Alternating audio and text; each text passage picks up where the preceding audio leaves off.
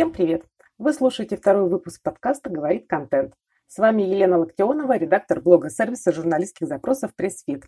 И сегодня мы с вами поговорим о том, как не надо писать письма журналистам, если, конечно, вы хотите с ними дружить и получать публикации в СМИ. Разбираем главные ошибки. Итак, поехали.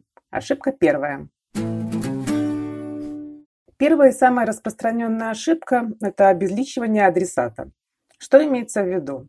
Это когда вы пишете человеку письмо и в качестве приветствия говорите «Добрый день» или «Здравствуйте», а не, например, «Добрый день, Елена». А вообще, обязательное обращение по имени – это одно из элементарных правил деловой переписки. Это всем, в общем-то, известно, однако почему-то это правило зачастую игнорируется. Вот что думает журналист, которому пришло письмо с таким безликим обращением? Ну, он думает, что отправитель не знает, кому именно пишет, или не, не желает этого знать. Допустим, ему лень, наплевать на адресата. Может быть, письма формируются автоматически и рассылаются по базе случайно собранных адресов, думает он. В любом случае, письмо без указания имени – это не просто дурной тон, а прямое указание, что письмо адресовано не вам. Так что можно смело отправлять его в корзину, не открывая. Вот так думают многие люди, имейте это в виду. А, известный журналист Влад Вдовин даже как-то однажды написал в Фейсбуке пост на эту тему. Позволю себе его процитировать. Чего я не понимаю в сетевой переписке, так это почему люди, особенно малознакомые, так редко обращаются по имени.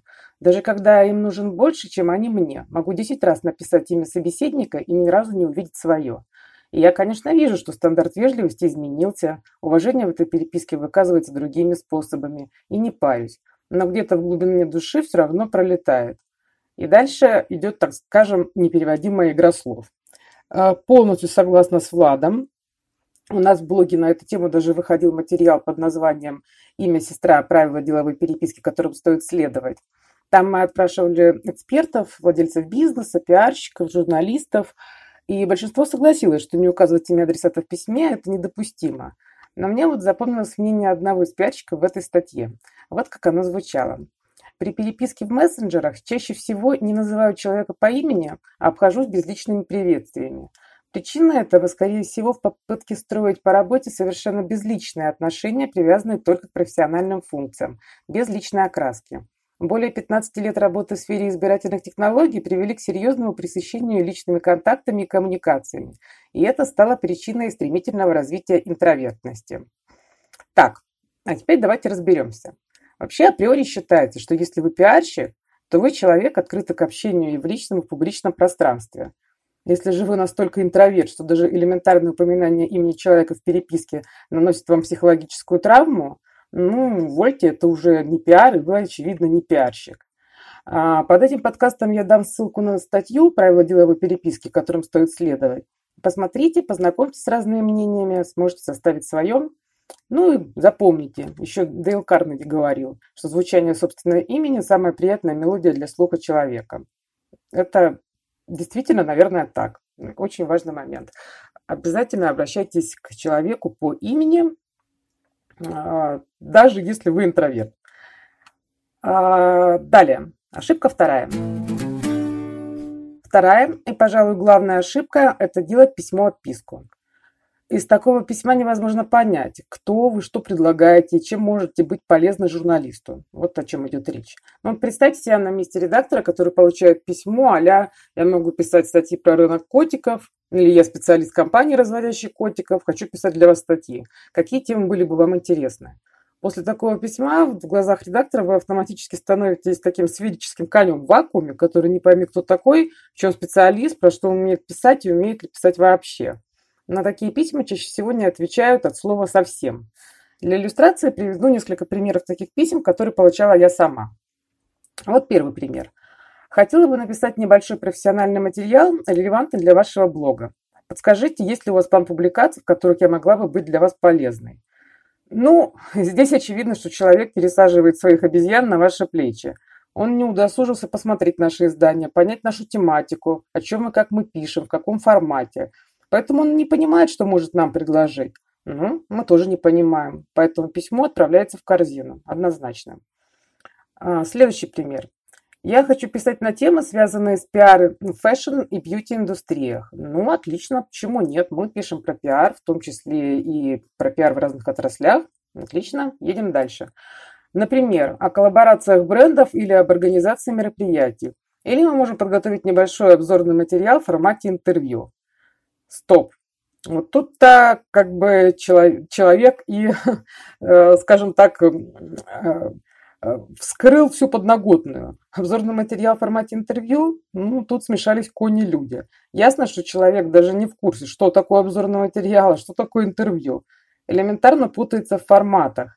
Можно ли будет нам ожидать от такого человека впоследствии адекватный текст? Скорее всего, нет. Так что письмо тоже отправляется в корзину. И мое любимое, поскольку такие письма приходят чаще всего. В копилке агентства множество интересных реализованных кейсов, воплощенных в жизнь профессионалами своего дела. Этим опытом наши специалисты готовы и хотят делиться. Будем рады сотрудничеству и в случае вашей заинтересованности готовы предоставлять для издания экспертные комментарии и материалы. Скажите, пожалуйста, возможно, ваша редакция уже сейчас готовит материал, в рамках которого будет интересен комментарий от эксперта агентства? Ну вот как отсюда можно понять, какие именно темы могут прокомментировать профессионалы своего дела из этого агентства? Никак невозможно понять. Почему я должна думать за пиарщика, чем могут быть полезны его эксперты? Ну не почему. Так что тоже в корзину. Резюме. Вот так при работе с редакциями точно делать не нужно. Ошибка третья. Третья ошибка – предлагать изданию сотрудничество на тему, которой это издание не занимается. Сразу приведу пример письма, так будет проще понять. Здравствуйте, Елена. Благодарю вас за советы по написанию текстов и другие полезные рекомендации. Хотели бы разметить успешные кейсы по внедрению ПО для автоматизации снабжения строительных компаний. Прошу вашего мнения, насколько материал может быть актуальным. Спасибо. Ну, алло, товарищи, вот, ну вы чего? У нас издание про пиар, маркетинг, контент-маркетинг, продвижение и вот это вот все, что с этим связано. А вы предлагаете нам кейсы по внедрению ПО для автоматизации снабжения строительных компаний. Ну вот попасть мимо кассы еще больше, кажется, невозможно. Мне кажется, все предельно понятно. Не делайте так никогда. Это просто абсолютно бессмысленный и беспощадный процесс. Вообще же писать письма журналистам – это не какое-то сакральное знание на самом деле. Это вовсе не сложно. Нужно просто помнить одно простое правило. Если вы хотите добиться чего-то от другого человека, вам нужно начать думать о проблеме с его позиции. То есть не пытаться решить свои проблемы за счет журналиста и издания, например, прорекламировать себя, там, свою компанию, руководство. Такой подход считывается моментально. А подумать нужно, чем вы можете быть друг другу полезны в формате вин-вин. Приведу пример письма, иллюстрирующего, как нужно. Елена, здравствуйте. Интернет-маркетолог моего клиента написала очень подробную основательную статью, посвященную тому, как правильно выстраивать отношения с блогерами и с какими проблемами можно столкнуться. Она очень простая, но в то же время тем компаниям, которые пытаются, реш... пытаются решить этот вопрос самостоятельно, будет полезно. Посмотрите, пожалуйста, если необходимо, можем еще прислать скриншоты постов. Ну, отлично же. Мне не только рассказали в письме, о чем статья, но уже и прислали эту статью, а также пообещали скриншоты. То есть заранее позаботились об иллюстрациях. Может быть, эти иллюстрации мне не подойдут. Но тут важно само желание пиарщика быть максимально полезным и максимально принять участие в подготовке статьи. А в конце подкаста я поставлю ссылку на статью, которая получилась в результате этого обращения в нашу редакцию. Ну, то есть вам тоже станет все сразу понятно, о чем идет речь. Ошибка четвертая. Никогда не нужно брать журналиста измором. В этом просто нет смысла. Если вы написали письмо журналисту, вам не ответили, скорее всего, оно не заинтересовало, потому что вы допустили все те ошибки, про которые я рассказала, а может еще почему-то. Не надо все то же самое писать журналисту в соцсети и мессенджеры.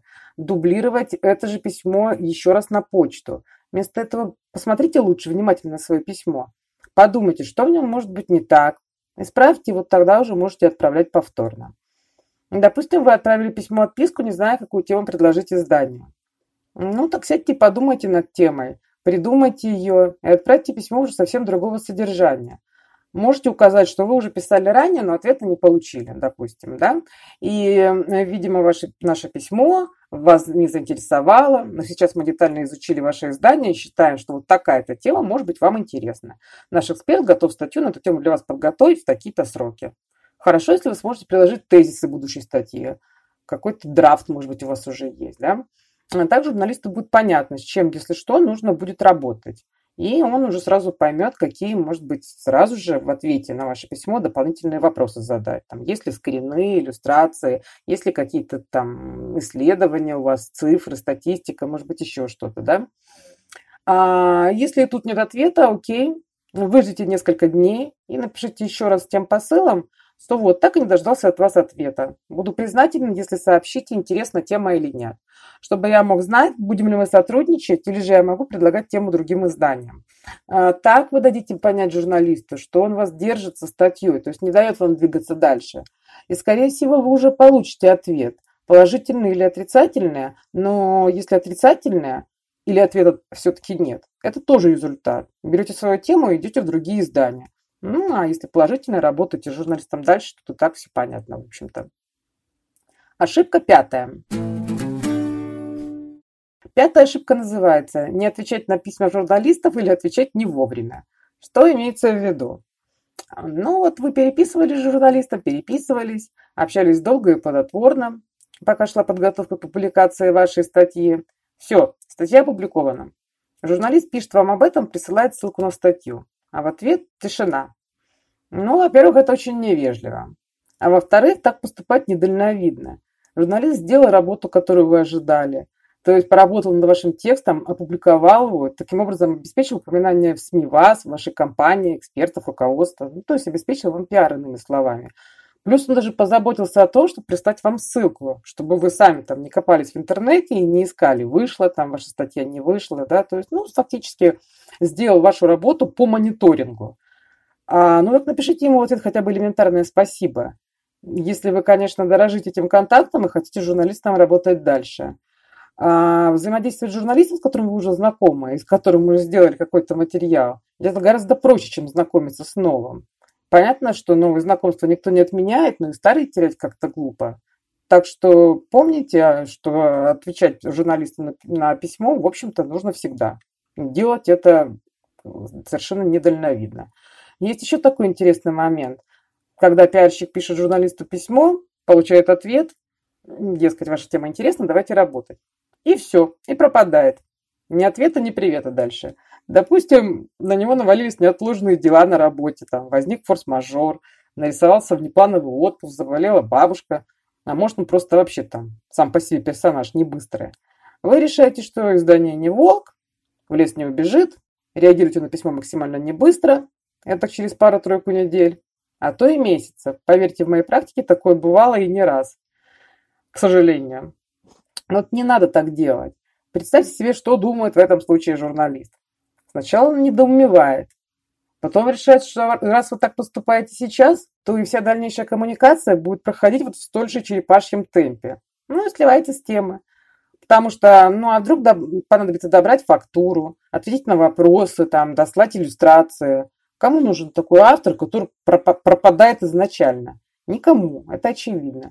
Особенно забавно, когда через пару месяцев человек нарисовывается, наконец отвечает на письмо, как ни в чем не бывало. Как будто вот только вчера вы с ним расстались.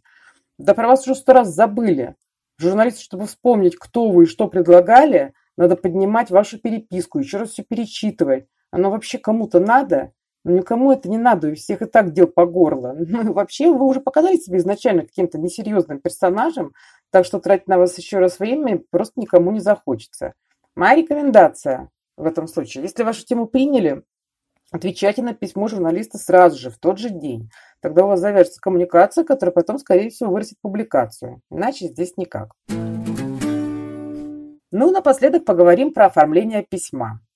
На что нужно обратить внимание при оформлении письма, которое вы отправляете в редакцию? Первое. Тема письма. В ней должно быть четко сказано, от кого письмо, какую организацию представляет тот, кто пишет, что именно хочет предложить. Второе. Направление с точки зрения красоты всевозможных завитушек и рюшей совершенно не важно. У нас тут не конкурс дизайнерских талантов, в конце концов, простое деловое письмо. Так что э, даже не запаривайтесь на эту тему. Третье. Запомните главное. Журналисту всегда важен смысл. Не подача, красота, иллюстрации, какие бы замечательные они не были. Смысл написанного, то есть фактура, которую он сможет или не сможет использовать в своей работе. Четвертое. Если вы предлагаете спикера, не забудьте написать хотя бы пару-тройку предложений о его профдостижениях, регалиях. Если у этого персонажа уже были публикации в других изданиях, можно дать несколько ссылок на эти публикации. Также журналисту будет понятно, с кем ему придется иметь дело. Пятое. Расскажите, почему эта тема спикер будут особенно интересны читателям именно этого издания. Ну и шестое и последнее. В конце письма обязательно укажите всю профессиональную информацию о себе. Фамилия, имя, должность, контакты, по которым с вами можно связаться. Этот совет кажется очень банальным, но поверьте, очень часто получаю письма, подписанные типа Иван Петров. И все. Что за таинственный Иван Петров? Кем работает? Где работает? И главное, почему про это не рассказывает? Ну, непонятно. Такие письма тоже чаще всего отправляются в корзину. Имейте это в виду. На этом, пожалуй, все, что я хотела вам рассказать про то, как правильно писать письма журналистам. Надеюсь, было полезно. Если вам понравилось, ставьте лайки, делитесь в соцсетях, пишите комментарии, задавайте вопросы. Обещаю, на все отвечу. В следующем выпуске я расскажу про то, как правильно писать статьи, чтобы СМИ их сразу стремляли и публиковали. Сейчас все медиа очень любят так называемый user-generated content, то есть статьи от внешних авторов и экспертов, а, которые, ну, то есть э, приходят извне, да, не от своих штатных журналистов. Так что пора и вам оседлать эту буйную кобылку, я считаю. Ну а как это сделать, про это я вам и расскажу в следующий раз. Так что подписывайтесь на наш подкаст, не пропускайте полезное. С вами была Елена Локтионова, подкаст «Говорит контент». Скоро услышимся. Всем удачи и пока-пока.